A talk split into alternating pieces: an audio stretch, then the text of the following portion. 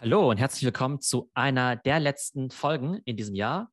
Und da machen wir einen Jahresrückblick, so wie es gehört. Das heißt, wir werden einerseits auf die Predictions für 2021 eben zurückblicken und dann mal gucken, wo ich da eben richtig oder falsch lag.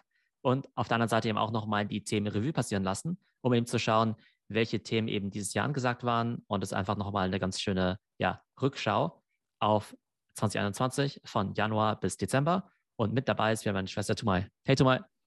Hey Theo. Ja, also, dann machen wir jetzt mal die kleine Zeitreise. Ich freue mich jetzt auch schon drauf, mir deine Predictions anzuschauen, um zu sehen, was davon in Erfüllung gegangen ist und was du überhaupt nicht auf dem Schirm hattest. Also, Prediction Nummer eins: Bitcoin wird die 100.000 Dollar Marke überschreiten. Ist ja jetzt leider nicht eingetroffen. Ich hätte mich sehr gefreut. Was sagst du denn? Also im Moment sieht es ja nicht so gut aus gerade. Deine Einschätzung dazu? Naja, also letztes Jahr, als ich die Prediction gemacht habe, war Bitcoin ja bei etwa 20.000 Dollar. Das heißt, es wäre eine Verfünffachung gewesen. Jetzt landet Bitcoin wahrscheinlich zum Jahresende irgendwo bei 50.000 Dollar. Das sind also 2,5x. Jetzt auch nicht so schlecht, ja. Aber tatsächlich hätte ich gedacht, dass Bitcoin noch mehr Momentum bekommt. Bis April sah es gar nicht so schlecht aus, denn im April war ja Bitcoin auf dem damaligen Alltime high von 65.000. Und dann war das für mich damals fast eine sichere Sache, dass dann Bitcoin eben auch noch die restlichen äh, ja, 35.000 dazu gewinnt, um die 100.000 zu knacken. Ähm, kürzlich war es ja sogar auf 68.000, jetzt eben ne, auf knapp 50.000. Ich glaube, das zeigt aber einfach, dass es halt ganz viel Wettbewerb im Bereich Kryptowährungen gibt und dass gerade sowas wie Ethereum, Solana und so weiter nicht direkt Bitcoin-Konkurrenten sind, weil die natürlich ganz andere Sachen machen. Aber dass, wenn Leute in Krypto investieren, halt früher vielleicht nur in Bitcoin investiert haben und mittlerweile eben ganz viele Alternativen haben wie Ethereum, Solana, NFTs und so weiter von daher vielleicht auch gar kein Wunder, dass äh, ja, die Nachfrage nach Bitcoin dann gar nicht mehr so groß war, wie man es vielleicht gedacht hat. Ja, das hat ja auch ganz andere Faktoren, Weltwirtschaft, äh, irgendwelche Pleiten im chinesischen Immobilienmarkt. Also man weiß es einfach nicht immer genau, welche Faktoren dazu führen, dass Bitcoin jetzt steigt oder fällt. Wer sich dafür interessiert, sollte eben entsprechend recherchieren. Das wird jetzt zu weit führen, hier da alle Gründe aufzuzählen, warum das jetzt nicht erreicht wurde. Aber generell kann man sagen, dass die Analysten immer noch sehr positiv sind oder sehr optimistisch, dass diese 100.000 Dollar Marke irgendwann auch erreicht wird und es ist nur eine Frage der Zeit. Also man sollte jetzt nicht panisch verkaufen, sondern Ruhe bewahren und das sich alles in Ruhe nochmal anschauen. Jetzt hier die Prediction Nummer zwei war, Tesla wird eine Trillion-Dollar-Company werden. Was ist denn da passiert? Tesla Trillion-Dollar-Company bedeutet ja eine Market Cap eben von 1000 Milliarden Dollar. Das haben sie auf jeden Fall geknackt. Das war ja letztes Jahr ja schon so wahnsinnig, als Tesla dann zwischendurch ja eben schon mehr wert war als alle Automobilkonzerne zusammen. Damals dachte man eben schon, dass Tesla dann ja natürlich überbewertet war. Ich glaube, die Leute denken, dass Tesla überbewertet ist, seitdem sie eine Milliarde wert sind. Und seitdem hat sich das Ganze eben nochmal ja, fast vertausendfacht. Im Augenblick sind sie 942 Milliarden wert, weil der Aktienkurs ein bisschen runterging. Der Aktienkurs ist gerade bei 940 Dollar, war zwischendurch schon mal bei 1200 Dollar. Aber auf jeden Fall ist die Prediction auf jeden Fall eingetreten. Also Tesla war locker eine Trillion-Dollar-Company. Und ich bin ziemlich sicher, dass sie da auch in 2022 wieder zurückkehren werden. Das wäre jetzt ein guter Einstieg, nochmal, um da mitzumischen aus deiner Sicht? Guter Einstieg ist immer relativ, weil halt Krypto alles total verzerrt. Das muss man bei allem immer dazu sagen. Ne, wir werden irgendwie gleich noch auf andere Titel kommen, aber wenn sowas wie Apple letztes Jahr um 30 Prozent gestiegen ist, war das dann eine super Performance, weil 30 Prozent echt viel Geld ist. Ja, du hast irgendwie 100 Dollar reingelegt und hast jetzt irgendwie 130. Oder ist halt 30 Prozent halt irgendwie gar nichts, weil in der Zeit hättest du irgendwie mit, keine Ahnung, Solana das Hundertfache verdient. Von daher für mich immer schwer zu sagen. Aber ich glaube, Tesla ist nach wie vor eine gute Company. Ob es das beste Investment ist, weiß ich nicht, aber wahrscheinlich das beste Investment im Automobilsektor. Ja, aber die Prediction ist auf jeden Fall eingetroffen. Prediction Nummer drei. Apple wird eine 3 Billionen Dollar Company. Ist das denn eingetroffen? Ich glaube, es ist fast eingetroffen. Im Augenblick sind die bei 2,838 Billionen. Ich glaube, zwischendurch waren sie sogar mal einen Tick höher. Ich denke, sie haben an der 3 äh, Trillion Dollar Grenze eben schon gekratzt. Das ist halt ganz erstaunlich, weil Apple einfach so unstoppable ist, ja. Wenn ich jetzt sage, der Apple Stock ist dieses Jahr nur um 30 Prozent gestiegen, das ist halt eine Firma, die halt seit Jahren halt die wertvollste Firma der Welt ist. Ja? Also die kann sich ja logischerweise nicht mehr jedes Jahr verdoppeln, aber die fällt trotzdem ganz fantastisch. Und ich glaube, die haben jetzt ja so ein bisschen Lieferengpässe, einfach wegen der globalen Logistiklage, können eben nicht ganz so viel zum Weihnachtsgeschäft verkaufen, wie sie wollen. Aber insgesamt war es ein sehr, sehr gutes Jahr für Apple. Und die drei Trillion, würde ich mal sagen, sind fast eingetreten. Von daher würde ich sagen, richtige Prediction. So, die nächste Prediction, Nummer vier, war, dass ja Offline-Retail nie wieder so wird wie vor Corona. Das kann man ja eigentlich so bestätigen. Ja, genau. Ist leider so eingetreten. Ich hätte natürlich schon gehofft, dass das Corona-Thema jetzt vorbei ist und die Leute halt irgendwie trotzdem nicht mehr so ins Kino gehen wie vorher, trotzdem nicht mehr auf Events gehen oder eben stationär einkaufen. Jetzt hat sich das ja leider äh, ja auf unbestimmte Zeit irgendwie verzögert. Aber ich glaube, die Prediction ist ja leider so eingetroffen. Und ich glaube auch, wenn morgen, keine Ahnung, die Inzidenz total niedrig wäre, ist das Thema Offline-Retail und Kino, ich würde nicht sagen, es ist gegessen, aber das wird irgendwie so signifikant unter dem alten Level sein, dass es halt nie wieder aufs alte Level zurückkehren wird.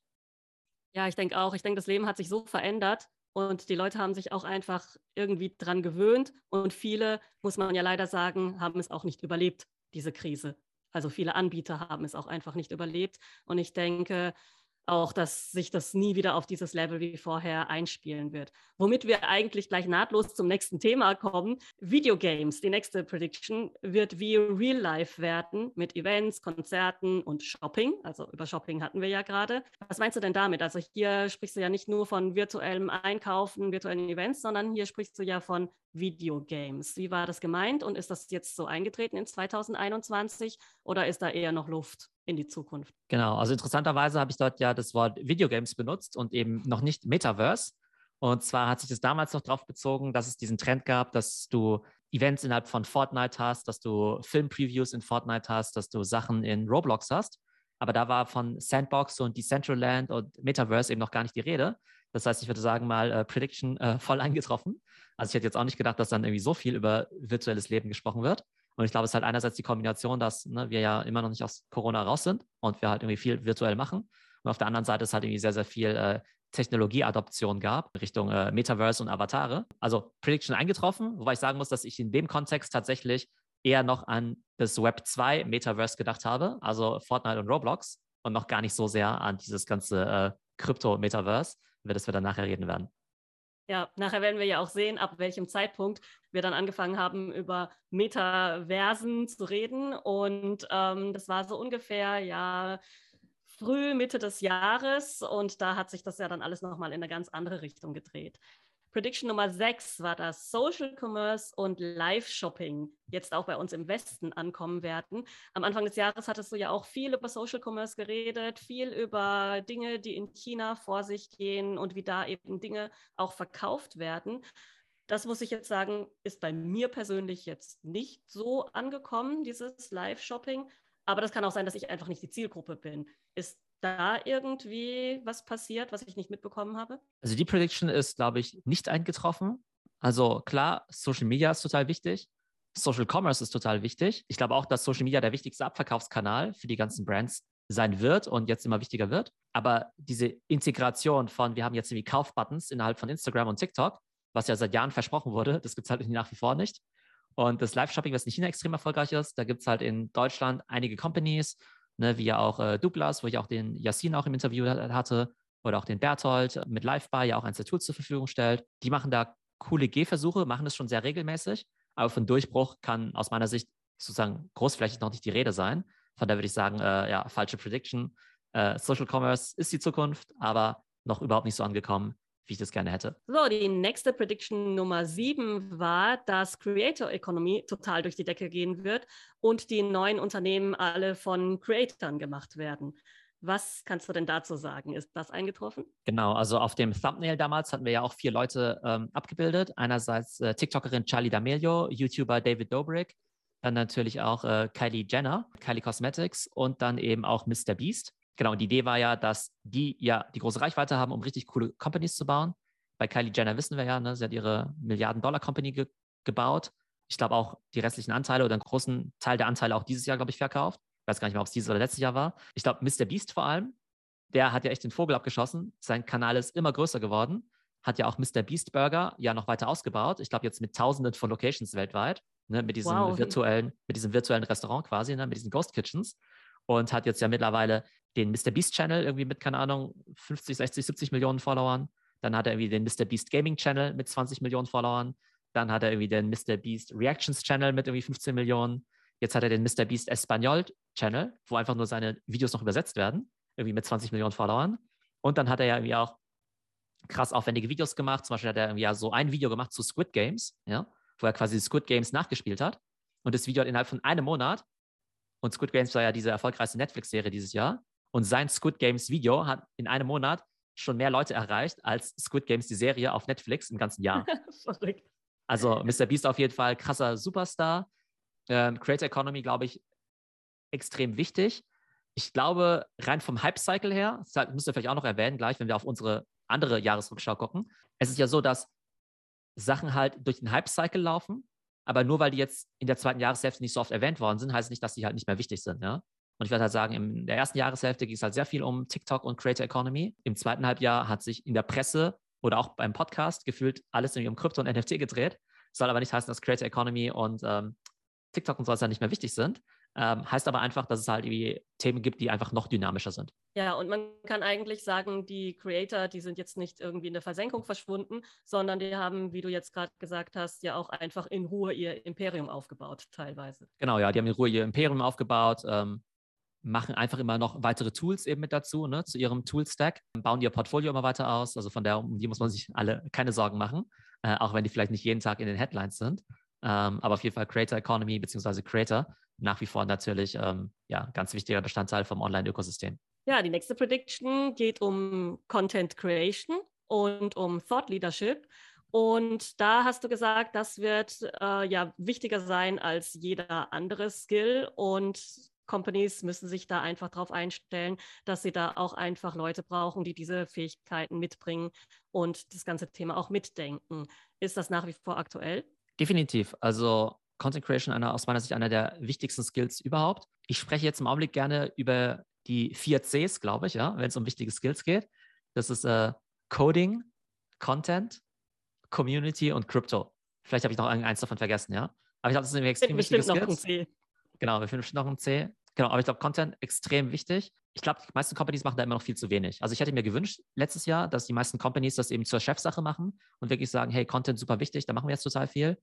Ähm, ich habe auch einige Companies bei der Reise begleitet. Da bin ich auch super froh, dass sie das ähm, dann eben auch in Angriff genommen haben. Also einerseits habe ich Companies eben in dem Bereich beraten, sowohl B2C als auch B2B, die jetzt eben angefangen haben, ganz stark ihre LinkedIn-Präsenz auszubauen, die jetzt eben auch viel stärker auf äh, TikTok dann eben auch setzen, auch versuchen, mehr Thought Leadership Content eben auch zu veröffentlichen. Da bin ich super happy. Aber ich glaube, dass da echt noch extrem viel Luft nach oben ist. Das heißt, ähm, wie so oft auch bei Neujahrsvorsätzen, ne? also die meisten von uns haben ja wahrscheinlich in 20 21 irgendwie kein Sixpack bekommen wie vorgenommen, dann kann man es ja auf die äh, Liste für 2022 setzen und idealerweise auch tatsächlich umsetzen. Also ich glaube, all diejenigen, die vielleicht in ihrem Content-Game noch nicht so weit sind, wie sie es gerne sein äh, wollen, sollten jetzt aber nicht sagen, Mensch, äh, das ist in 2022 nicht mehr wichtig, sondern es ist nach wie vor extrem wichtig und sollte auf jeden Fall ganz oben auf der Agenda stehen, eben zusammen mit Community und Crypto unter anderem. Da kann man ja auch bei dir in Beratung gehen und ich denke auch, das wird super, super wichtig sein, weil mit klassischer Werbung erreicht man eigentlich heutzutage niemanden mehr. Also das ist auch etwas, was überhaupt nicht attraktiv ist, sich anzuschauen und Content Marketing ist ja jetzt auch etwas, das schon ein paar Jahre alt ist und dass es immer noch nicht überall angekommen ist, das verstehe ich ehrlich gesagt auch nicht. Also da ist auf jeden Fall noch viel Luft nach oben und ist auch nach wie vor sehr wichtig, sehe ich auch so. Die nächste Prediction, Nummer 9, ist, dass es mehr Solopreneure geben wird als jemals zuvor. Was verstehst du denn unter Solopreneuren und ist das eingetroffen, ja oder nein? Also Solopreneur hat auch ein bisschen was mit der Creator Economy zu tun. Und die Idee ist ja, dass ja immer mehr Leute sich selbstständig machen können als Solo-Person, weil es eben diese ganzen coolen Tools gibt. Ne? Also es gibt ja Social Media und Substack für bezahlte Newsletter, Patreon und all diese Monetarisierungstools. Ähm, das heißt, es ist immer einfacher, eben selbstständig zu sein. Also ich würde sagen, die Prediction ist zugetroffen. Ich glaube aber, dass die Leute festgestellt haben, dass es dann vielleicht doch schwerer ist, als man denkt. Beziehungsweise die Leute sind sehr ungeduldig. Ich glaube, Creator Economy hat so ein bisschen suggeriert, dass es jeder schaffen kann. Ich glaube nach wie vor, dass es jeder schaffen kann, der halt sehr gut ist und der halt auch geduldig ist. Ja? Das heißt, du musst es halt irgendwie der schon über einen längeren Zeitraum aufbauen, also eine Audience aufbauen, guten Content entwickeln und so weiter. Und dann, glaube ich, kannst du da äh, einen sehr, sehr guten, ähm, ja, dir ein sehr gutes Standbein aufbauen. Wahrscheinlich auch was ja, Spannenderes machen, als wenn du angestellt bist, ja. Also wenn es halt dein Ziel ist, eben selbstständig zu sein. Also ich glaube, dieses Solopreneurtum wird auf jeden Fall immer größer, aber es ist halt auch richtig viel Wettbewerb. Das heißt, ich glaube, wenn jemand mit dem Gedanken spielt, er will auch Content Creator werden und Solopreneur werden, würde ich auf der einen Seite sagen, ja, auf alle Fälle, weil es halt super viele Opportunities hat. Und auf der anderen Seite gibt es halt immer mehr Channels, die du bedienen musst. Der Wettbewerb ist halt irgendwie ziemlich hoch und du musst halt schon relativ gut sein, um da halt äh, dich dann ja auch langfristig durchzusetzen. Ja, was man hier vielleicht auch noch sagen muss, ist, dass es nicht nur darauf ankommt, besonders gut zu sein, weil ich habe jetzt auch so viele Channels gesehen, die wirklich sehr gut sind, aber trotzdem sehr klein bleiben. Man muss halt irgendwie, denke ich, auch zur richtigen Zeit am richtigen Ort sein, vielleicht gerade irgendwie Glück haben, dass man äh, irgendeinen Zeitgeist trifft, dass man gerade zur richtigen Zeit auf dem richtigen Kanal ist wo man entdeckt wird oder wo andere größere Channels einen entdecken. Also das heißt, es ist viel, viel, viel Arbeit, es ist großer Wettbewerb, wie du sagst, aber es ist auch noch dieses letzte Fünkchen Glück, dass man halt einfach das richtige Timing hat, auf dem richtigen Pferd sitzt, sage ich jetzt mal, und da dann auch durchstarten kann. Also so richtig planbar ist das ja jetzt nicht, wenn ich das richtig sehe, oder? Ich muss ja selber auch noch gucken, wie ich mit dem Thema TikTok eben umgehe. Ähm, ich habe ja TikTok in 2021 kaum gemacht, ja, auch eine bewusste Entscheidung zum Teil, weil ich mich einfach auf andere Kanäle konzentriert habe. Da war mir einfach wichtiger, halt den Podcast eben ja fast täglich rauszubringen, Discord eben zu starten. Ich finde TikTok super wichtig, ja. Ich würde auch gerne meinen Newsletter machen, ja, den ich ja nur sehr sporadisch versende. Das heißt, es kommt auf meine To-Do-Liste fürs nächste Jahr. Aber letztendlich ist es halt echt so, dass du halt echt so viele Kanäle hast, die du halt irgendwie bedienen äh, musst, kannst, dass wenn du jetzt nicht zufällig ein Riesenteam hast, so wie Gary mit irgendwie 30 Leuten oder sowas, ist halt schon relativ schwierig, so viele Kanäle zu bespielen. Genau, und dann kann es natürlich sein, dass du vielleicht aufs falsche Pferd setzt oder das falsche Timing hast, wie du gesagt hast. Nichtsdestotrotz, ich glaube, die Leute müssen sich halt, müssen halt mit einem Kanal anfangen, den halt als ihren Main-Channel eben identifizieren und dann halt einfach versuchen, für die eigene Nische dort einfach sehr gut und einfach sehr konstant zu werden. Und dann kommen wir hier auch schon zur letzten Prediction und zwar geht es da um das Thema Upskilling und dass eben jeder, also Privatleute, aber auch Unternehmen mit ihren Mitarbeitern oder auch Unternehmen an sich, ständig jetzt ja sich einfach fortbilden müssen und es nicht damit getan ist, einfach mit einem Set an Skills irgendwo reinzugehen und sich darauf auszuruhen. Das ist ja etwas, was ich auf jeden Fall unterschreiben kann und wo man sagen muss, dass die ja, äh, Zeitspanne auch immer kürzer wird, indem man sich upskillen muss oder indem ein Unternehmen sich auch damit beschäftigen muss, Upskilling zu betreiben. Was ist denn deine Meinung dazu? Definitiv. Ähm, ich glaube, digitales Upskilling wichtiger denn je. Also klar, nicht nur, weil ich das sozusagen ja auch als Produkt verkaufe, ja. Also klar, muss ich es irgendwie cool finden, aber ich muss mich auch ständig upskillen, ja. Also gerade jetzt eben auch mit diesem Shift von Web 2 zu Web 3, ja. Das heißt, auf der einen Seite ist es super wichtig, dass Companies halt immer noch diese ganzen Web 1 und Web 2 Skills sogar lernen. Ich sag mal Web 1, Suchmaschinenoptimierung, Suchmaschinenmarketing, äh, Web 2, Content Creation, TikTok, Influencer Marketing und so weiter. Ist ja irgendwie total relevant. Jetzt kommen aber noch diese ganze Web 3-Themen irgendwie rein mit äh, Krypto und Discord und NFT, Blockchain und so. Das ist ja alles super wichtig. Und ich muss mich auch konstant irgendwie updaten, was das Wissen angeht. Und für Unternehmen werden diese Zyklen eben dann noch viel, viel schneller. Weshalb wir es jetzt eben auch so machen mit einigen Companies. Ähm, der macht ja auch diese Upskilling-Programme. Die haben, da gibt es dann pro Firma mehrere hundert Teilnehmer, die halt verschiedene Module durchlaufen, wo es halt irgendwie erstmal so Basic-Module gibt, ich sag mal Web 1, ja. Und dann gibt es halt quasi die Trendmodule, wo eben Web 2 und Web 3 eben drin sind. Also ich beschreibe jetzt einfach mal das Programm, ja. Also klar, macht jetzt irgendwie Werbung in Anführungszeichen, ja, aber ich erzähle einfach mal, was ich so mache. Die Companies sagen dann, ah cool, wir haben jetzt quasi, ich sag mal, dieses Web 1 und 2 Upskilling gemacht, aber trotzdem passiert ja immer noch total viel, ja. Und dann haben sie halt auch gesagt, okay, jetzt haben wir bei den Mitarbeitern, meinetwegen bei den 200 Mitarbeitern, damit die Basis gelegt. Aber wir brauchen halt trotzdem halt in 2022 halt regelmäßig diese Updates. Was gibt es denn Neues in Web 2 und Web 3? Weshalb wir dann halt mal solche Refresher- und Trend-Update-Formate machen, die mir halt total viel Spaß machen, weil man sich dann eben total regelmäßig sieht. Und die Companies sind natürlich auch ganz happy, dass sie eben regelmäßig diese Updates bekommen. Und jetzt unabhängig davon, dass ich das natürlich anbiete, glaube ich natürlich, dass es halt extrem wichtig ist, sich fortzubilden ich versuche ja jeden Tag, mir das neueste Knowledge zu holen. Und deshalb glaube ich, dass die Welt sich eben so schnell verändert, dass so ein Quarterly Update aus meiner Sicht so das Mindeste ist, ja. Aber wenn ja, du Minimum. jetzt zum Beispiel. Also ja. du musst eigentlich ständig am Ball bleiben, was natürlich für die meisten Unternehmen einfach schwierig ist. Aber ich könnte mir vorstellen, dass man vielleicht auch einfach so einen oder zwei Leute abbeordert, die nichts anderes tun, als sich auf dem Laufenden zu halten und die das dann in der Firma dann verbreiten oder äh, die man dann halt fragen kann. Also das könnte man zum Beispiel natürlich auch bei dir machen, dass diese eine Person jetzt zu dir kommt und dann, damit man nicht irgendwie ständig ja äh, alle damit beschäftigt. Aber ähm, ja, eigentlich müsste man sich konstant da weiterbilden. Ja, jede Company braucht halt ein, auf jeden Fall so einen Trend Scout, ähm, der halt diese neuen Sachen im Blick behält, auch ausprobiert, gerade wenn es eben um neue Apps oder Web3-Applikationen und so weiter geht sollte jedes Unternehmen auf jeden Fall machen. Was ich halt beobachte, ist halt, dass oftmals die Zeit so ein bisschen fehlt im operativen Geschäft. Die Companies vielleicht auch nicht unbedingt die Ressourcen haben, um jetzt irgendwie Fulltime da Leute abzustellen. Und zum anderen ist auch so ist, dass du dann halt meistens ja doch nur mit deiner eigenen Company-Brille auf die Sachen drauf guckst und vielleicht jetzt irgendwie nicht so verfolgst, was eben links und rechts so passiert. Und ich glaube, da ist eben Big Picture immer noch so wichtig zu sehen, was passiert sonst noch so im Markt, was können wir von anderen Playern lernen. Aber ganz egal, wie ihr euer digitales Upskilling macht, ob mit TikTok, YouTube, Podcast und so weiter, ne, oder irgendwelchen Programmen, ich glaube, es ist einfach extrem wichtig, da eben auch für 2022 sich eine sehr gute Learning-Agenda aufzubauen. Einmal für jeden privat, individuell. Was möchte ich an neuen Skills lernen in 2022? Die vier Cs. Content, Community, Coding und Krypto. Und natürlich dann eben auch auf Firmenebene. Ja, sehr schön. Also das waren jetzt mal die Predictions von Anfang 2021. Wir machen jetzt eben eine kleine Zeitreise durch die wichtigsten Themen von 2021 und sehen da ja auch, ob es sich an diesen Predictions entlanghangelt oder eine ganz andere Wendung nimmt. Ein bisschen haben wir es ja schon gespoilert. Also das heißt, es hat so Mitte des Jahres, würde ich jetzt mal sagen, gefühlsmäßig äh, eine ganz deutliche Abzweigung genommen in Richtung Metaverse NFT, was hier in den Predictions ja überhaupt nicht ja, gefallen ist, wie du ja schon gesagt hast.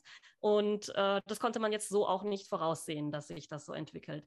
Lass uns doch einfach mal gucken, wie es im Januar losging. Was ist denn 2021 bei deinen Themen und in deinem Podcast alles passiert?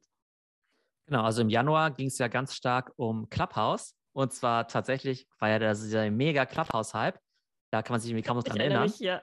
Ja, ist ja echt schon fa fast ein Jahr her. Da hat man echt eine Zeit lang gedacht, dass Clubhouse die Zukunft ist, dass, weil ja jeder auf dieser Plattform war, das Engagement war auch hoch, ja. Also in dem ganz kurzen Zeitraum von ein paar Wochen war Clubhouse sozusagen irgendwie das wichtigste Thema. Jeder wollte einen Invite haben, jeder wollte daran teilnehmen. Ich habe fast jeden Tag Daily Clubhouse Sessions dann eben auch gehostet. Mhm. Jetzt muss man ein bisschen unterscheiden. Also der Hype ist definitiv gestorben. Ja, also kaum jemand ist noch auf Clubhouse, inklusive mir. Trotzdem fand ich die Zeit sehr schön und sehr spannend. Ja, ich habe da total viele coole Clubhouse-Sessions eben auch gemacht mit total tollen Gästen.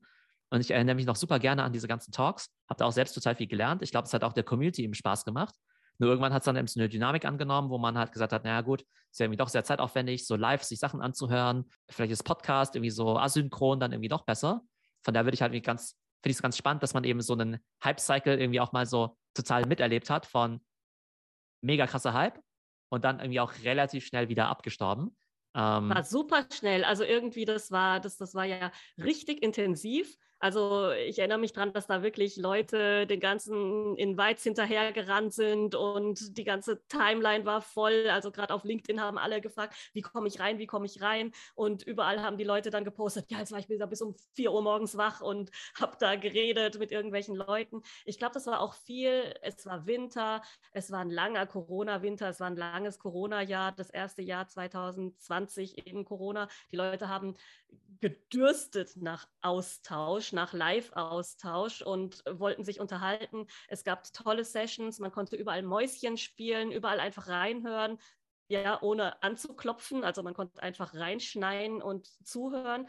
Und dann hat mich das doch sehr überrascht, wie schnell das gestorben ist. Also kannst du dir das erklären, wie das kam? War das einfach eine Übersättigung? Gab es nicht diesen Return? Also ich persönlich kann sagen, ich habe nicht diesen Return gekriegt an Wissen, wie ich das gerne hätte. Ich habe tatsächlich keine Zeit, mir Nächte um die Ohren zu hauen, um irgendwo ja Geplaudere zuzuhören, dass man auch nicht suchen kann. Also es gab ja auch keine Funktion, wo man suchen konnte, wer redet jetzt über was.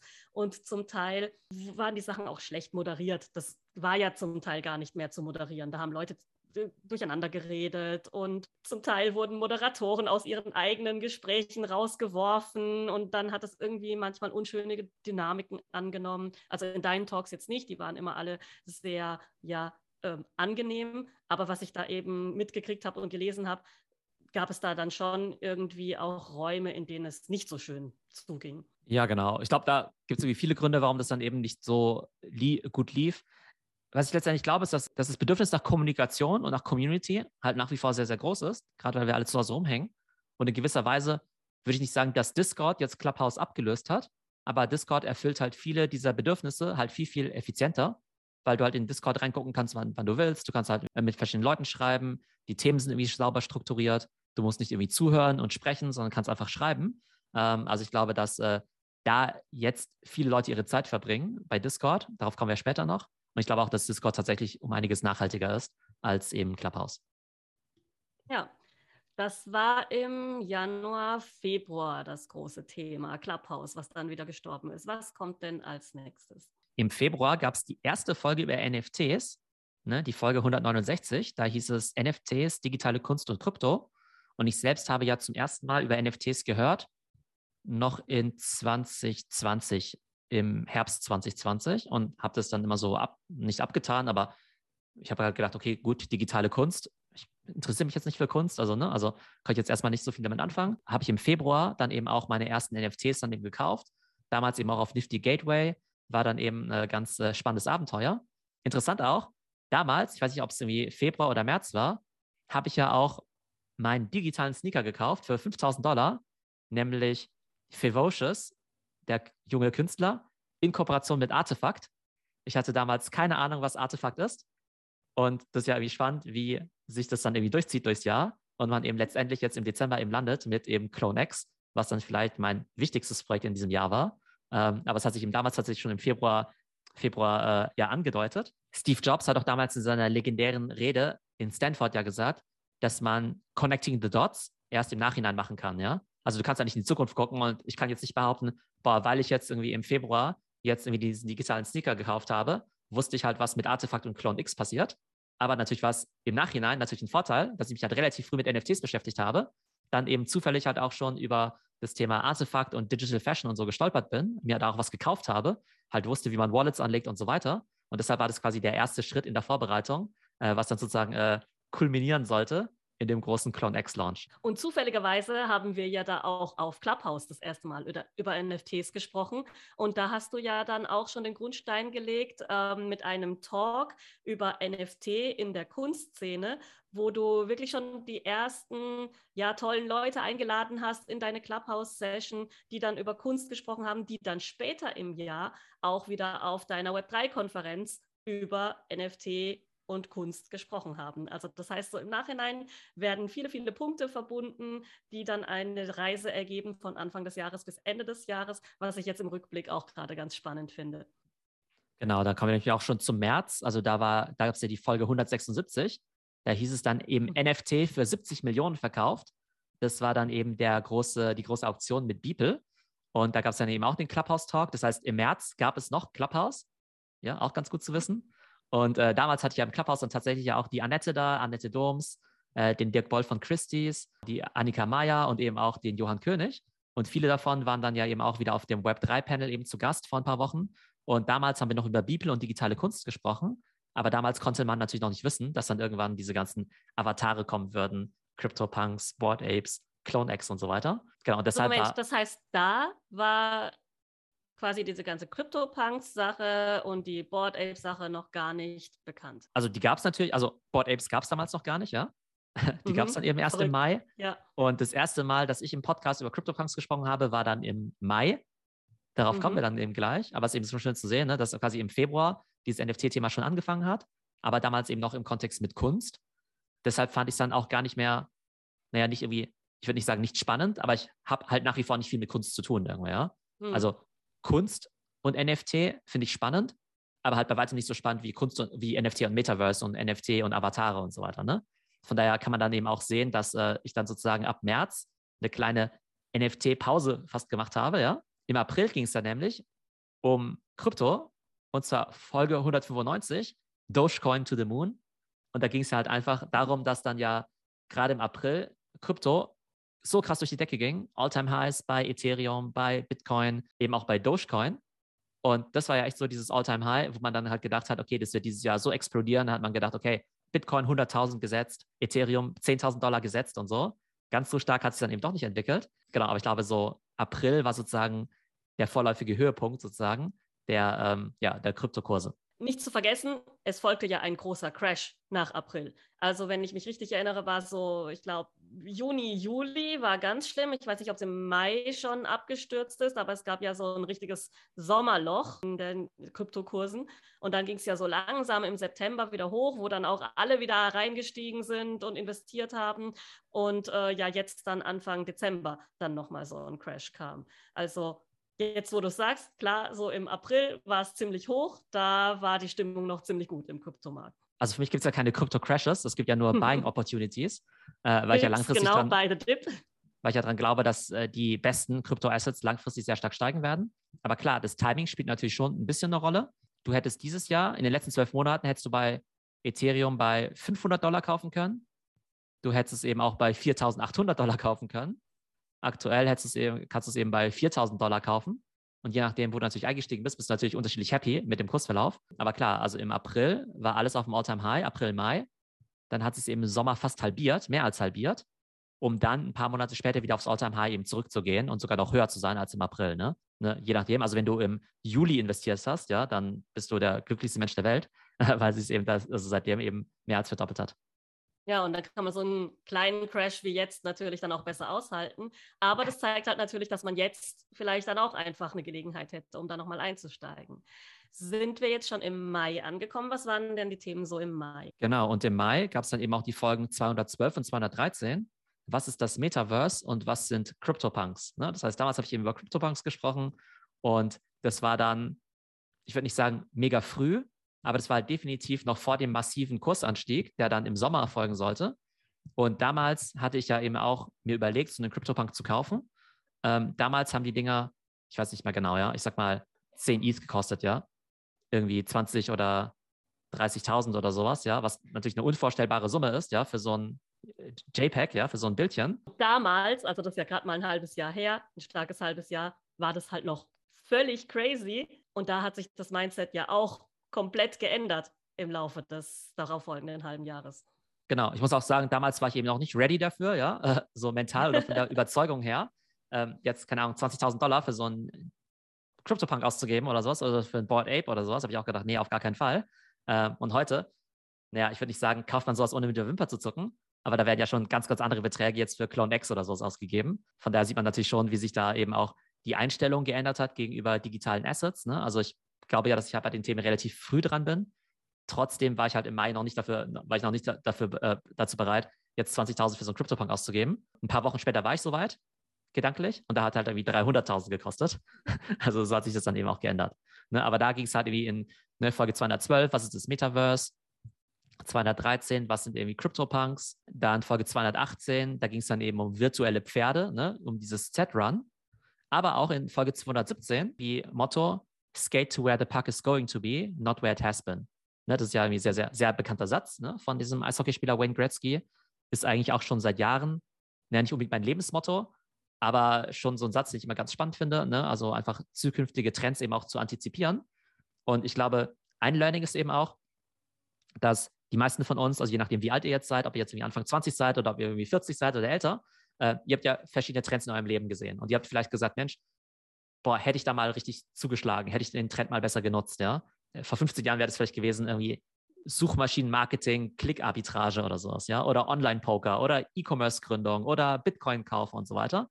Und all das hat man dann vielleicht verpasst oder ist nicht stark genug eingestiegen. Und ich glaube, was halt total Sinn macht, ist einfach halt zu sagen, okay, was der gro nächste große Trend ist. Ich würde nicht sagen, ist offensichtlich, aber du kannst dich irgendwie informieren. Dafür gibt es ja irgendwie auch den Podcast wie diesen hier, ja, irgendwie Trends, heute wissen, was morgen kommt. Die Frage ist halt nur, was machst du mit dieser Information, dass jetzt eben das Web 3 kommt? Nimmst du es eben zur Kenntnis und sagst, ja, cool, finde ich mir ganz spannend? Oder sagst du, gut, da gehe ich jetzt auch beruflich rein, auch wenn ich einen super guten Web 2-Job habe? Oder sagst du dann eben auch, hey, cool, da investiere ich jetzt total viel meine ganzen Ersparnisse, obwohl eigentlich meine Google-Aktien eben auch super laufen. Ne? Ja, also von daher ist mir das gerade nochmal aufgefallen in der Durchsicht. Also skate to where the puck is going to be, not where it has been. Ganz, ganz wichtige Frage, die sich halt jeder stellen sollte für 2022, wenn er sich eben überlegt, wo soll ich meine Zeit und mein Geld und meine anderen Ressourcen eben sinnvoll investieren. Ja, was ich hier aber auch noch gesehen habe, also äh, du hast auch noch solche Themen behandelt wie zum Beispiel Sally. Also finde ich auch super sympathisch, da auch einfach deutsche Creator und deutsche Unternehmen zu highlighten. Das zieht sich ja auch dann ein bisschen durch, nur eben im Bereich auf NFT später im Jahr. Genau, also Sally auf jeden Fall äh, großes Vorbild in der Creator Economy. Und da war es eben wichtig, auch mal zu zeigen, es gibt eben nicht nur Mr. Beast und Kylie Jenner, sondern auch in Deutschland eben extrem erfolgreiche Creator, die da eben so ihr kleines Imperium eben aufbauen. Ne, irgendwie Sally damals gestartet als äh, 24 Jahre alte Studentin, die ihr erstes YouTube-Video hochgeladen hat vor neun Jahren und jetzt eben auch, keine Ahnung, 100 Mitarbeiter, die ihr Media- und äh, E-Commerce-Imperium, ihren Flagship-Store und ihren Online-Shop schmeißen. Also auf jeden Fall auch sehr, sehr inspirierend, glaube ich, für jeden, der eben eine Creator Company startet. Und auch für mich irgendwie total inspirierend, ja. Also ich meine, ich habe ja nicht jetzt unbedingt die, das gleiche Modell, aber ich möchte natürlich auch ein cooles Business aufbauen, eben auch skalieren, neue Produkte eben ja auch ins Portfolio mit dazu nehmen. Und da ist natürlich auch spannend zu sehen, dass jemand aus Deutschland da eben auch so einen coolen Weg gehen kann. Ja, nicht nur aus Deutschland, sondern wir haben natürlich dann auch irgendwie auch lokal eine besondere Beziehung zu ihr, da wir aus Karlsruhe kommen und Sally in Waghäusel ist und auch bleibt. Und das finde ich dann halt auch irgendwie nochmal besonders sympathisch. Genau, definitiv. Also von daher ähm, hoffe ich ja immer noch, Sally irgendwann nochmal ins Interview zu kriegen, äh, in den Podcast, äh, wenn sie, genau, wenn sie in 2022 Zeit hat. Ich scroll hier selbst gerade nochmal so ein bisschen durch die Timeline. Ähm, genau, wir hatten dann auch verschiedene Creator-Porträts auch von Leuten, die ich cool fand. Eben sowas wie, ne, so jemand wie MKBHD, den ich sehr, sehr, cool finde. Dann habe ich, hab ich einen Post gemacht über die Superstar Society. Und der kurze Text dazu war, das Internet produziert jeden Tag neue Stars. Und zwar nicht nur Mega-Influencer. Online-Fame und Reichweite werden zur wichtigsten Currency. Wichtiger als Uni-Abschlüsse oder namhafte Firmen auf dem Lebenslauf. Ne, kommt diese Superstar Society wirklich? oder sind wir sogar schon mittendrin?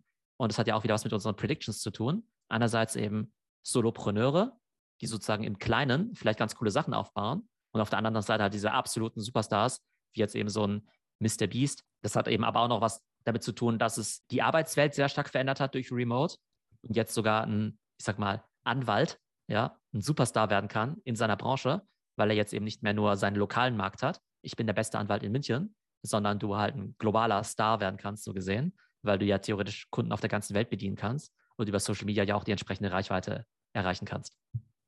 Ja, an der Stelle möchte ich aber noch mal kurz einhaken, ähm, weil hier diese Prediction ähm, Superstars und Creator Economy durch das Web 3, also durch diese Entwicklung, finde ich, hat sich da jetzt noch mal was ganz Neues aufgetan. Also ähm, hier war ja immer irgendwie implizit auch mit dabei, dass man schon auf eine gewisse Art und Weise so ein bisschen Rampensau sein muss, um da erfolgreich zu sein. Und also durch das Web 3 ist es ja so, da tun sich ja jetzt ganz neue Möglichkeiten der Zusammenarbeit auf, durch Smart Contracts, durch andere Formen von Organisationen wie jetzt DAOs und so weiter. Also das heißt, da besteht jetzt auch die Möglichkeit, selbstständig als Freelancer, als Solopreneur Dienste anzubieten und irgendwo mitzuarbeiten und Geld zu verdienen, ohne gleich auf diese Social Media Star Schiene gehen zu müssen. Da kommen wir später noch drauf, aber das finde ich jetzt auch sehr interessant. Also, dass es da jetzt dann auch, sage ich jetzt mal, für Leute, die jetzt nicht unbedingt äh, besonders kameraaffin sind oder jetzt nicht ständig sich selbst vermarkten wollen mit äh, ihrer Person als Brand, da jetzt auch durch Web3 ihre Arbeitskraft einbringen können, unabhängig von großen Firmen und Konzernen und da jetzt auch Geld machen können. Ja, da gibt es unterschiedliche Aspekte. Ich glaube, du musst halt nach wie vor ziemlich gut in Social Media sein, aber die Plattformen im Web 3 sind halt andere. Die sind halt nicht mehr TikTok und Instagram, sondern halt Twitter und Discord. Und ich glaube halt schon, dass die Leute sich halt nach wie vor eine starke Personal Brand aufbauen müssen, eben über Twitter und Discord. Das klappt eben auch, glaube ich, sehr, sehr gut. Du musst dann halt nicht mehr so extrovertiert sein oder halt irgendwie gut sprechen können unbedingt oder gut vor der Kamera sein, wie jetzt vielleicht im Web 2.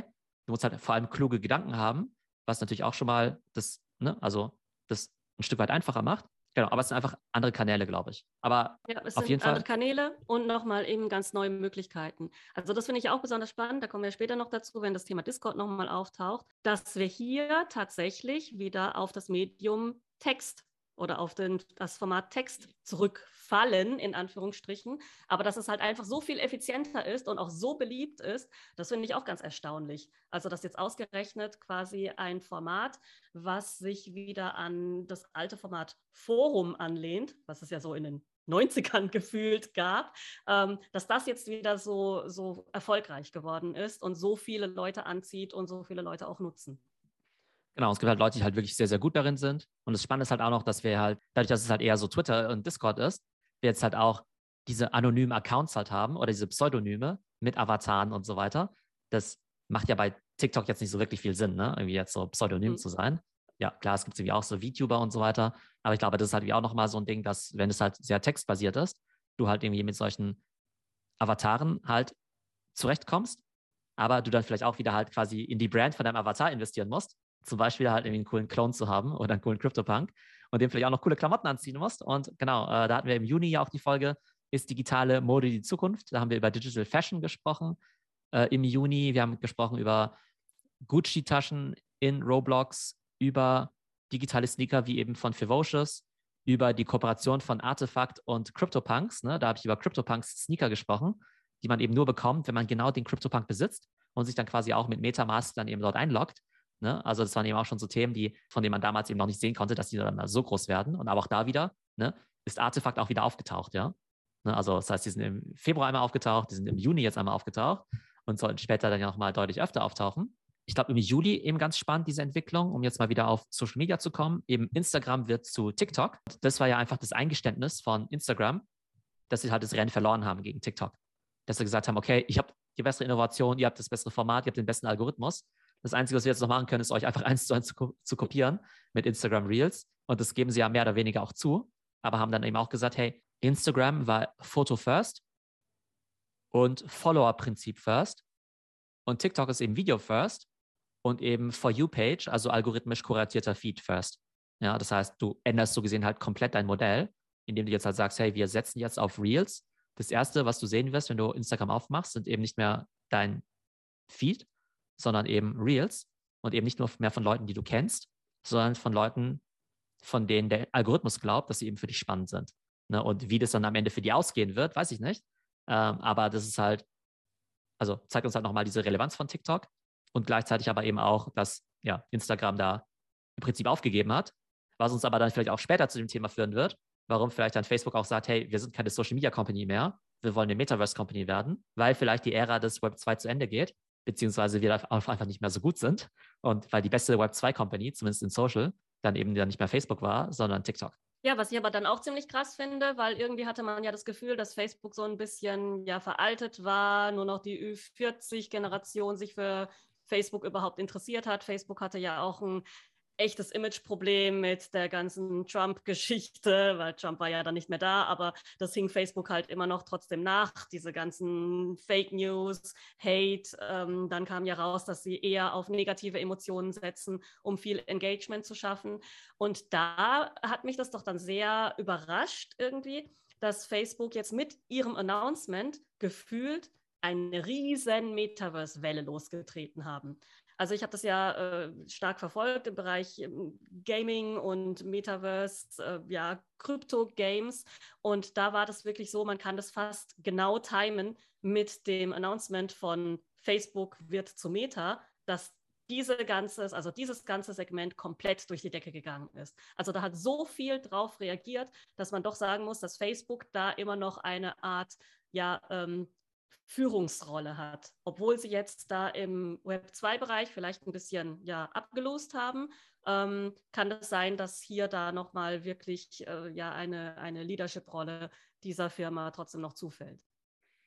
Genau, es wird eben ganz spannend sein zu sehen, jetzt ob im Web 3, ob sich da jetzt eben äh, Facebook, also Meta, jetzt durchsetzen wird oder ob es vielleicht dann diese bereits bestehenden Metaverses sind, wie eben das Sandbox, oder ob nicht einfach Apple um die Ecke kommt und sagt, also ganz ehrlich, ähm, wenn es darum geht, irgendwie coole Hardware zu bauen mit coolen Apps, da sind wir halt irgendwie tausendmal besser als Facebook. Und wenn wir jetzt unsere Augmented Reality Brille rausbringen, dann ist das halt sozusagen das, sozusagen die beste Metaverse Experience. Das wird ziemlich spannend sein zu sehen. Spannend ist auch, wenn ich jetzt wieder in den Kalender gucke, jetzt sind wir ja im August. Da habe ich eben darüber berichtet, dass CryptoPunks Mania eben herrscht, Folge 250. Und da habe ich zum ersten Mal im Podcast über CryptoPunks gesprochen, ähm, 3. August. Genau, also da hatte ich schon mit dem Gedanken gespielt, mir mal einen zu kaufen. Wie gesagt, ich habe es nicht getan. Aber da hat ja Gary V 4 Millionen Dollar für seinen CryptoPunk bezahlt, ja. So gesehen muss ich mich halt nicht dafür schämen, dass ich halt äh, so spät bin mit CryptoPunks, wenn selbst ein Gary V bis August 2021 gebraucht hat, um sich dann für 4 Millionen Dollar einen CryptoPunk zu kaufen. Das ist ja jetzt auch nicht so besonders early. Ähm, tatsächlich ist es aber so, dass jetzt der sich ja einen seltenen Punk gekauft hat, der jetzt wahrscheinlich auch schon eher so 10 oder 12 Millionen wert ist. Aber finde ich in der Rückschau nochmal eben ganz interessant, dass eben da die CryptoPunks auf dem Radar gelandet sind. Wir haben dann aber auch die Folge 251 gehabt mit Mark Zuckerberg eben drauf. Ne? Und da sagt er eben, wir sind eine Metaverse Company. Und es war jetzt ja noch einige Monate bevor die sich eben in Meta umbenannt haben. Das heißt, man konnte sozusagen ne, die Tea Leaves, also quasi schon lesen, was da eben kommen wird. Hätte man es noch besser antizipiert, ja, hätte man dann natürlich noch viel stärker damals schon in Metaverse-Coins investiert? Weil Auf jeden Fall. Also die haben ja damals noch so wenig gekostet. Also ich meine, ich habe mit Sand jetzt auch, also der Währung von der Sandbox, auch ganz gute Gewinne gefahren. Aber hätte man da wirklich zu diesem Zeitpunkt schon, wo Mark Zuckerberg das angekündigt hat, das richtig interpretiert und diese Coins zu einem wirklich, äh, also zu Centbeträgen gekauft, hätte man da innerhalb von drei Monaten wirklich die mal, keine Ahnung, mal 20, mal 30, mal 100 zum Teil dann mitnehmen können. Ja, das Krasse ist ja, dass ja selbst seit dem Announcement von, also seit dem offiziellen Announcement, dass Facebook irgendwie zur Meta wird, ist dann ja der Kurs von Sandbox, also von Sand, ja innerhalb von ein paar Wochen um das Zehnfache gestiegen, ja. Mhm. Insgesamt hat sich der Kurs ja mehr als verhundertfacht von Sand in diesem Jahr. Und das heißt, als wir die Podcast-Folge auch gemacht haben im August, das war halt noch zweieinhalb Monate vor dem Announcement von Mark Zuckerberg, ja. Mhm. Das heißt, wenn man da einfach mal eins und eins zusammengezählt hätte, irgendwie so, ah ja, okay, ich glaube, die machen irgendwie Metaverse, und oh, da gibt es ja diese Metaverse-Coins, vielleicht sollten wir die mal kaufen. Ne? Also auch wieder gutes Learning fürs nächste Jahr. Eben, wenn man halt so einen Trend identifiziert, dann aber auch sich immer gleich zu fragen, okay, was heißt das jetzt eigentlich? Ne? Also kann ich da jetzt irgendwie schon investieren? Und das, das wäre im Nachhinein extrem easy gewesen. Also eben das Ganze schon im August zu machen, aber so lernt man eben immer dazu. Und da wird man sicherlich in 2022 rechtzeitig ähm, die neuesten Coins dann eben auch entdecken. Ich sehe gerade, äh, im August gab es noch die Folge Content ist das neue Coden. Folge 255. Das war ja auch im Rahmen vom OMR Education Podcast. Ähm, der kam schon ein paar Wochen vorher raus bei OMR selbst. Den habe ich dann eben nochmal gerepostet bei mir auf der Plattform. Da muss ich sagen, der hat mir sehr viel Spaß gemacht. Ne? Der Rolf ist ein super Gesprächspartner von OMR. Und es gab aber auch sehr, sehr viel Feedback auf die Folge. Ne? Weil diese Idee, Content ist das neue Coden, ja, für viele Leute einfach total spannend ist. Ne? Wieder diese Relevanz von Content Creation. Und total viele Leute haben mich dann eben auch kontaktiert und haben gesagt, hey, ich als Einzelperson möchte irgendwie lernen, wie man Content Creation macht. Ich als Unternehmen möchte lernen, wie ich eine Content Factory werde, wie ich eben nicht nur ein bisschen Content mache, sondern eben auch ganz stark skaliere und eben nicht nur im B2C, sondern auch B2B. Dann haben sich äh, Verlage für Finanzen eben gemeldet, dann haben sich Unternehmensberatungen gemeldet, äh, dann haben sich Softwarefirmen gemeldet, die eben einfach alle wissen wollten, wie man eben Content baut. Und das ist, was ich ja vorhin angesprochen hatte.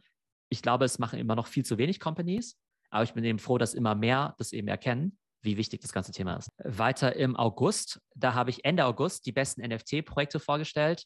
Da habe ich dann eben auch über Board Apes gesprochen, über CryptoPunks, Axie Infinity. Da haben auch wir darüber gesprochen. Da war ich ja ganz überrascht, wo du dann von Pinguinen und was weiß ich, was alles erzählt hast. Da haben wir, glaube ich, mehrere Folgen hintereinander gehabt, wo wir dann über NFT-Projekte gesprochen haben und eben auch über solche Play-to-Earn-Sachen wie jetzt Axie Infinity. Und das war im August, sagst du jetzt gerade. Ja, und ab da hat es ja dann irgendwie gefühlt, ja, Schlag auf Schlag an Fahrt aufgenommen. Genau, im Februar, März habe ich ja über NFTs gesprochen, damals aber eher vor dem Hintergrund eben mit Kunst. Im August hat mich dann sozusagen diese Profile-Picture-Avatar-Welle dann eben auch sozusagen, äh, ja, ja, eben sehr begeistert. Und da habe ich mir ja eben Pudgy Penguins gekauft, äh, Lazy Lions, auch ein Board Ape, auch ein Mutant Ape, ja. Aber auch damals, ne, wir haben uns ja darüber unterhalten, ich habe mir den ersten Lazy Line gekauft, irgendwie für, keine Ahnung, 0,2 ETH, damals eben 700 Dollar. Das war nicht mega viel Geld, weil ich mir ja vorher auch schon mal diesen digitalen Sneaker gekauft hatte, irgendwie für 5000 Dollar. Von der wusste ich natürlich schon, wie man NFTs kauft, aber es war halt so dieses erste Profilbild, was ich mir gekauft hatte. Ne? Da habe ich irgendwie schon noch geguckt, boah, krass, äh, Lazy Lion für 0,2 ETH gekauft und jetzt bin ich schon auf 0,5 ETH, boah, krass, jetzt ist mein komischer Löwe irgendwie so 1500 Dollar wert oder 2000 Dollar wert oder so. Dann kam aber auch relativ schnell der Sprung dazu, dass ich mir dann eben auch so ein Board Ape dann eben auch gekauft habe, wo ich dann eben auch das Serum bekommen habe, auch den Mutant Ape dann bekommen habe, den dann auch mutiert habe, mein Ape. Und tatsächlich dann ja aber auch nach einer Zeit aus dem äh, Ape-Business auch ausgestiegen bin, um dann aber schon. Im Affengeschäft. genau, ja, war ich nicht mehr im Ape-Business drin, aber um dann quasi auch wirklich schon ab August mich schon auf Clone X vorzubereiten. Das heißt, ich habe den Board Ape gekauft, sag mal, relativ spät, als die schon relativ teuer waren. Habe den auch nicht so lange gehalten, weil ich ab da schon gesehen habe, okay, ich bin bei Board Ape eingestiegen. Das ist ein super Projekt. Aber ich will ja das neue Board Ape ent äh, entdecken. Das war eben aus meiner Sicht dann eben Clone X. Da habe ich mir auch gedacht, okay, ich kann jetzt ein Board Ape halten oder jetzt eben schon anfangen, mit dem Erlös von Board Apes mir irgendwie schon irgendwelche Items zu kaufen, die mich dann später mal zum Presale von Clone X eben berechtigen werden. Und das ist tatsächlich ein Prozess, der eben schon im ja, August, September dann eben schon angefangen hat. Ja, man sieht hier ja auch, wir sprechen hier ganz, ganz viel jetzt über Krypto ab August.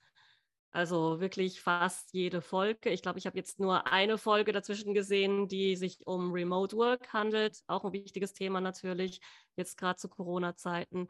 Aber ansonsten geht es hier auch wieder um den Board Ape Yacht Club, die Solana, Blockchain. Solana, vielleicht kannst du da noch mal kurz was dazu sagen. Also da hätte man ja auch richtig Geld machen können jetzt dieses Jahr. Genau, also Solana ist sozusagen mein größter Miss, also mein größter Regret dieses Jahr, wenn man über Investments sprechen kann ich bin super happy, dass ich dieses Jahr stark in Ethereum investiert habe. Ethereum hat sich dieses Jahr versiebenfacht, ja. Ich bin super froh, dass ich in Clone X und so investiert habe, ja.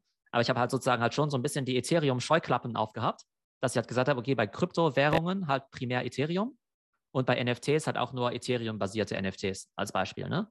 Und ich habe immer mal wieder zwischendurch ein bisschen äh, Exi-Token gekauft. Ich habe ein bisschen Solana gekauft. Ich habe Solana auch erst im Sommer gekauft, aber seitdem ist halt auch nochmal ziemlich stark gestiegen, ja. Aber von allen Wetten im letzten Jahr, also Solana hat sich halt verhundertfacht, ja. Also verhundertfacht, ja. Oder sowas wie Polygon eben auch. Wenn ich sage, im Nachhinein ist man immer schlauer, sehe ich das ja eher als ein positives äh, Statement, dass man halt sagt, okay, in, 20, in 2022 werde ich das auch besser machen. Dass wenn du halt sowas siehst wie, okay, irgendwie verstanden, da gibt es dieses Ding, das heißt Web 3, verstanden, wir brauchen dafür Smart Contracts, verstanden, da gibt es irgendwie mehrere Blockchains, die das abbilden könnten, dass du da halt irgendwie nicht nur hergehst und sagst, Ethereum ist die beste, also investiere ich da irgendwie rein. Ich, vielleicht ist Ethereum auch die beste, aber warum nicht irgendwie noch irgendwie in zwei, drei andere investieren? Zumindest mal kleine Beträge, damit du zumindest mal checkst, wann die eben nach oben gehen. Weil ich habe bei mir festgestellt, wenn ich halt nicht investiert bin, dann interessiert mich das halt auch nicht, ja. Aber wenn ich halt irgendwie da auch nur 1000 Euro investiert hätte in Solana, hätte ich halt irgendwann gesehen, ah ja krass, Solana, 30% im Plus, verdoppelt, verdreifacht. Und da hätte ich halt noch nachlegen können. Was ich damit sagen möchte, es gab so viele tolle Assets, in die man im letzten Jahr investieren konnte. Bitcoin ist eben, wie gesagt, keines davon gewesen. Es hat sich halt nur verdoppelt. Ist halt für Kryptostandards halt irgendwie nichts. Und jeden Euro, den du in Bitcoin investiert hättest, hätte sich halt bei Solana eben verhundertfacht. Ne? Was man erst Der Return ist halt einfach bei Altcoins viel, viel höher. Also fürs fast gleiche Risiko. Naja, okay, gut, nee, das Risiko ist schon größer, weil bei einem Bärmarkt einfach die Altcoins auch auf Null gehen könnten. Und Bitcoin hat eigentlich gute Überlebenschancen. Also das wird es immer geben. Wenn man das einfach aussitzt, wird das auch wieder nach oben gehen. Aber zum Thema Solana auch nochmal, äh, weil du gesagt hast, ja, du hast eben in Projekte investiert, die auf Ethereum basieren. Also was mich ja wirklich abschreckt an Ethereum-NFTs sind diese unglaublich hohen Gas-Fees. Also da bin ich echt einfach zu geizig dafür, diese Gas-Fees zu bezahlen. Und Solana hat ja auch NFTs, habe ich gesehen, zum Teil halt sogar wirklich sogar cooler aussehende Projekte als die äh, Ethereum-Projekte.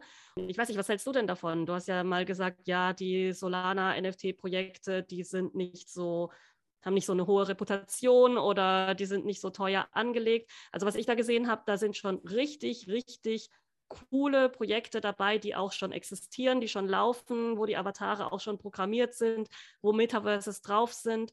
Und das hat halt nicht das Problem mit diesen Gas-Fees. Wie siehst du das? Schaust du dir das jetzt nochmal in Zukunft nochmal genauer an? Ähm, ich soll es mir auf jeden Fall anschauen. Bislang gibt es aus meiner Sicht jetzt noch nicht das große, also immer noch nicht das große Solana NFT-Projekt, was halt wie so total die hohe Reputation hat äh, wo man eben sieht, dass wichtige Sammler das eben kaufen, die eben als Profilbilder eben durchgehend genutzt werden auf Social Media. Das gibt es eben nach wie vor nicht.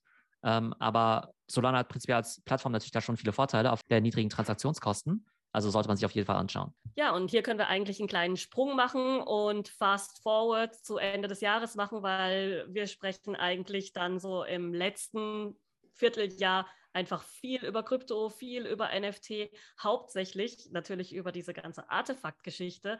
Kannst du jetzt einfach nochmal kurz zusammenfassen, so das letzte Vierteljahr, wie war das für dich? Also wir haben ja sehr viel über Artefakt, Clone X und so weiter gesprochen. Das war jetzt wirklich auch eine Achterbahnfahrt und ich war ja da quasi auf dem Beifahrersitz dabei und habe das alles live mitverfolgt. Du hast äh, im letzten Vierteljahr auch deinen Discord eröffnet. Da geht es auch viel um NFTs hauptsächlich, aber auch um andere Themen. Auf der Web 3, deiner Konferenz, die du aufgesetzt hast, ging es auch viel um NFTs. Mach doch einfach jetzt nochmal so ein kurzes äh, Fazit über die letzten drei Monate, wie du das alles erlebt hast. Ich habe ja auf der Web 3-Konferenz ja einen Chart gezeigt, wo ich die Schnittmengen gezeigt habe zwischen Digital Life und Krypto. Ja, und Digital Life war halt für mich sowas wie Social Media Content, Communities, Augmented Reality, Virtual Reality, Gaming und Roblox und sowas. Ja, das hat quasi halt noch alles Web 2. Wenn jetzt eben noch Krypto dazu kommt, dass du halt die Sachen besitzen kannst, dass du halt in einem Game deine Skins, dein Charakter, dein Land und so weiter besitzen kannst, ja. wenn du das beides zusammenbringst, dann wird ja quasi aus dem Game dann plötzlich das echte Leben, weil halt unter anderem auch Geld mit im Spiel ist, ja. Und das ist dann quasi das Web 3 und das Metaverse. Äh, wer den Podcast ja kennt, der weiß ja, dass ich mich mit vielen digitalen Trends auseinandersetze seit Jahren. Und ich habe halt noch nie ein Thema gesehen, was einfach so viel Attention bekommen hat, wie eben Web 3 und Metaverse, ja. Wo du halt große Companies hast wie Adidas und Nike, die jetzt in den Bereich reingehen. Ein Adidas, der mit einem Board Ape kooperiert. Ein Nike, der jetzt eben Artefakt eben komplett gekauft hat. Aber eben auch Mitarbeiter, die jetzt Google und Facebook verlassen, um halt für irgendwelche DAOs zu arbeiten, ja, für Web3-Startups, ja. Dass du Venture Capital-Leute hast, ja, die Lee Jin, die ich ja mal erwähnt habe, äh, eine meiner liebsten sozusagen Investorinnen, mit der ich auch mal äh, gesprochen habe, die war damals der Superstar-Investor in der Creator Economy. Ja, und Creator Economy immer noch ein wahnsinnig wichtiges Thema. Und die hat dann irgendwann gesagt, ja gut, ich bin jetzt der Superstar der Creator Economy, aber dieses Crypto Web 3 Ding ist halt noch viel größer, ja. Ist halt viel, viel größer. Und fand ich auch total spannend, das eben so zu sehen, ja. Wie sehr sich eben die Attention der Leute eben verlagert, das Venture Capital Geld und auch das Talent dann eben auch rübergeht. Und das ist halt für mich eben total bezeichnend. Hat natürlich dann auch stark den Content eben geprägt. Was eben neu dazugekommen ist, ist auf jeden Fall der Discord, der mir wahnsinnig viel Spaß macht. Da sind wir jetzt äh, dreieinhalbtausend Leute. Super hohes Engagement. Ja, auch super coole Leute dabei, die halt total viel Wissen teilen. Ja, und das ist ja das Coole an der Community. Also natürlich gibt es halt irgendjemanden, der diese Community mal irgendwie startet, der natürlich da auch einen wichtigen Beitrag leistet. Aber die Community, die managt sich ja idealerweise von selbst, ja. Und jetzt haben wir auch Leute dabei, die sich total gut bei bestimmten Themen auskennen, die irgendwie eigene Tools eben programmieren. Ne, da gibt es ja zum Beispiel diesen Wüstenigel, ja, der hat irgendwie so ein Clone X Sniper Tool irgendwie gemacht, ja, wo irgendwie immer die neuesten Deals quasi aufpoppen, noch bevor sie quasi auf OpenSea gelistet werden, ja, weil er irgendwie vorher schon die Daten abgreift und so. Da gibt es dann eben Leute wie ähm, ne, Leute, die diese Ether-Scan-Daten irgendwie analysieren und irgendwie sehen, hey, wie funktionieren diese ganzen Smart Contracts? Ne? Das heißt, da wird einfach ganz viel Wissen eben zusammengetragen innerhalb von diesem Discord und es macht total viel Spaß. Zeigt aber auch in vielerlei Hinsicht schon, wo die Zukunft hingehen wird, was eben Organisation angeht, was Learning angeht. Ne, da habe ich auch solche Thesen in den Raum gestellt, wie Discord ist die neue Universität oder dass halt aus Discord die neuesten Startups und so eben entstehen werden. Also eben auch DAOs, die eben aus, Discord ent, äh, aus Discords entstehen. Und da sieht man halt quasi so diese Bewegung hin, einfach zu diesem Web 3, dass du halt vielleicht in der ersten Jahreshälfte vielleicht über TikTok und Creator Economy gesprochen hast. Nach wie vor super wichtige Themen. Aber dann auf einmal dann halt irgendwie Web 3 kommt, Discord und NFTs und so, wo sich halt jede Firma jetzt überlegen muss, was mache ich jetzt eigentlich damit, ja? Und interessanterweise eine Firma wie Adidas, die gibt es aus meiner Sicht bei TikTok gar nicht, ja? Ich glaube, die hatten jahrelang keinen Account und bis, Leute, bis heute haben sie irgendwie zehn Videos oder so gepostet. Aber kaufen sich jetzt plötzlich äh, Land in The Sandbox und bringen jetzt Kollektionen mit irgendwie Board Ape raus und haben letzte Woche ihren NFT-Launch gemacht, wo sie jetzt irgendwie 30.000 NFTs verkauft haben zu 0,2 ETH und plötzlich haben sie da irgendwie so 6.000 ETH da irgendwie rumliegen auf der Bank und müssen sich halt überlegen, was sie halt damit machen, ja. Das finde ich auch total bezeichnend. Ich merke das jetzt halt auch jetzt, dass sich total viele Leute natürlich für die Themen interessieren, ähm, der Podcast eben wächst, total viele Companies jetzt eben auch kommen und sagen, hey, wir brauchen Hilfe bei der Metaverse-Strategie was sollen wir da jetzt eigentlich machen? Also wir haben ja vorhin über Clubhouse gesprochen, ja. Also ich glaube nicht, dass Web3 Clubhouse ist, ja. Also krasser Hype natürlich.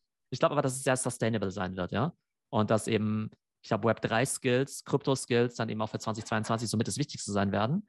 Und jede Company halt auf jeden Fall ihre Web3 und Metaverse-Strategie auch entwickeln muss. Ja, was auf jeden Fall 2022 auch noch ziemlich spannend sein wird, denke ich, ist dieser ganze Hardware-Bereich. Also wenn wir hier über Metaverse sprechen, dann ähm, beinhaltet das ja auch zum Teil Virtual Reality, vor allen Dingen so wie Meta sich das vorstellt, also ex-Facebook. Und da bin ich auch mal sehr gespannt. Wir haben es ja vorhin kurz erwähnt, vielleicht kommt Apple um die Ecke mit irgend etwas in eigenen Metaverse oder eben auch mit Hardware. Apple ist ja dafür bekannt, dass sie dann irgendwelche disruptiven Geräte auf den Markt schmeißen, wo dann sie ihr eigenes Ökosystem dann schaffen, wie jetzt beim iPhone und dann alle eben da dran hängen. Ähm, und da meine ich auch irgendwie was gelesen zu haben, dass Apple da auch dran arbeitet an ja, eigene Hardware, eigenem Metaverse.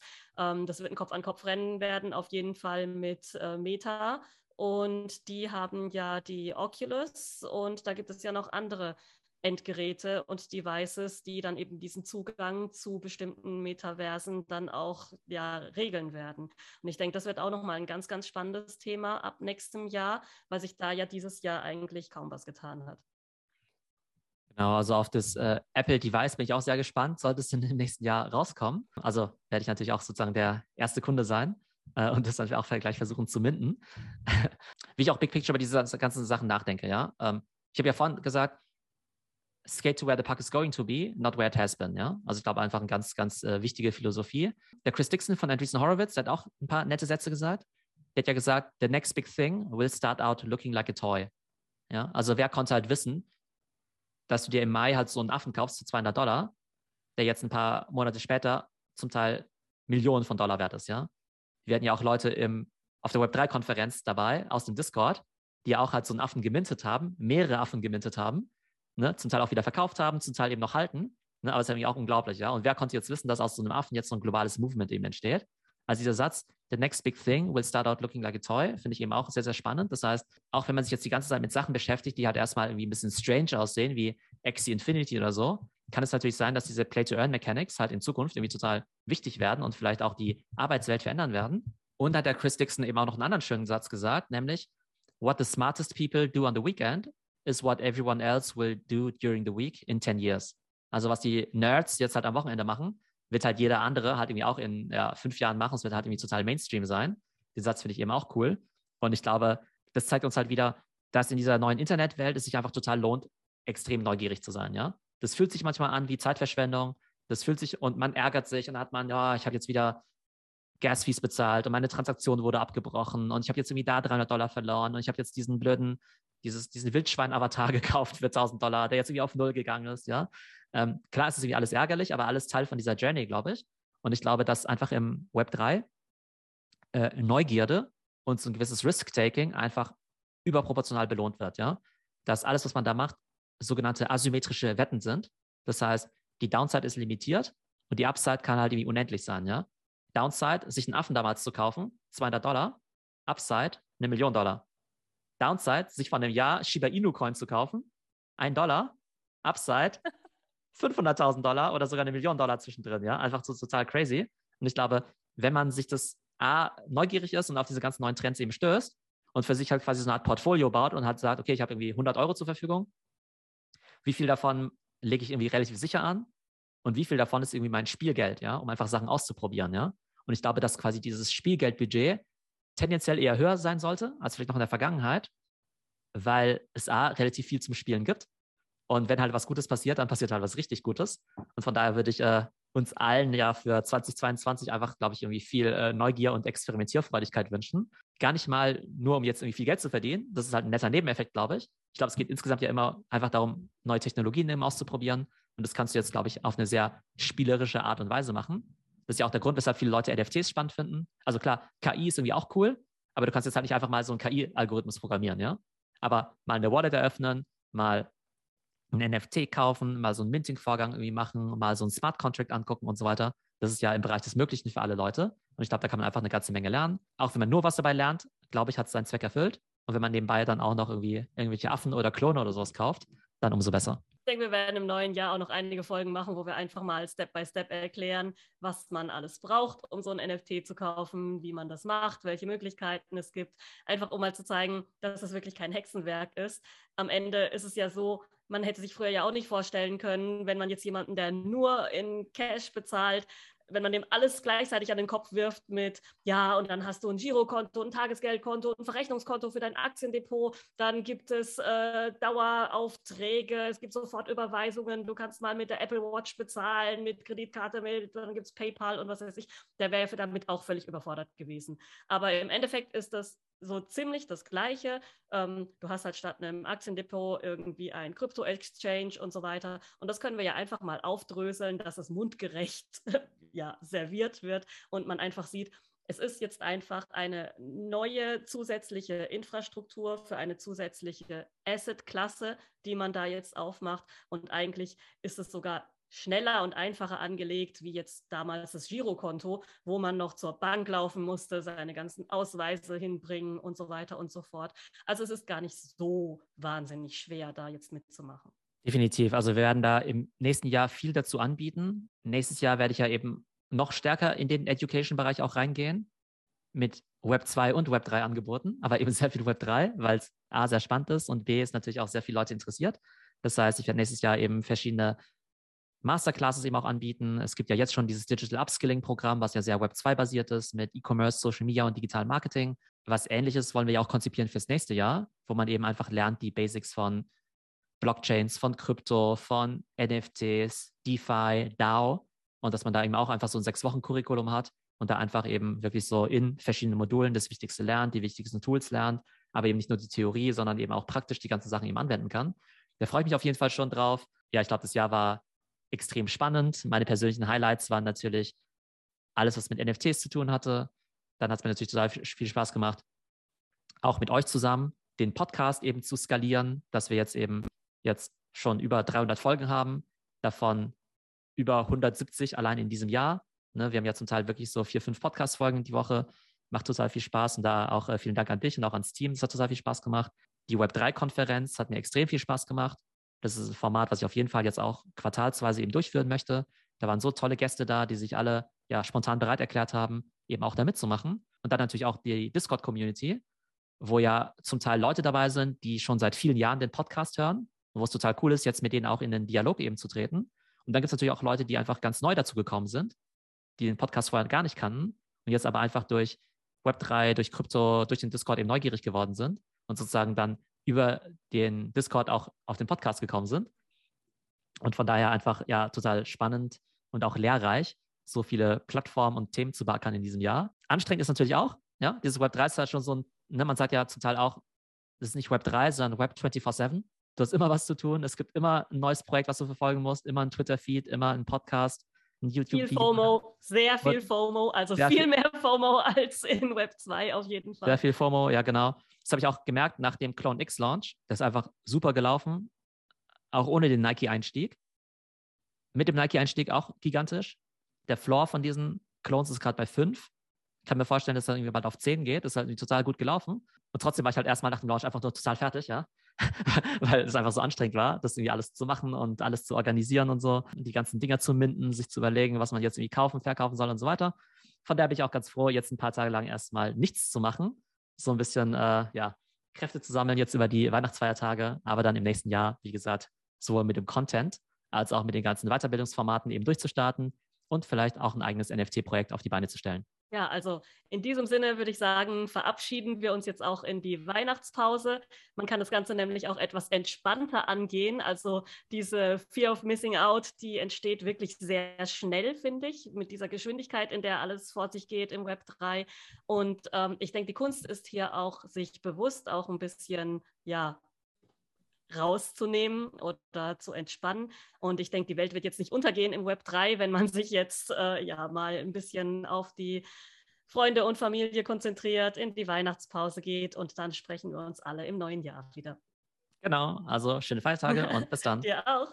Tschüss.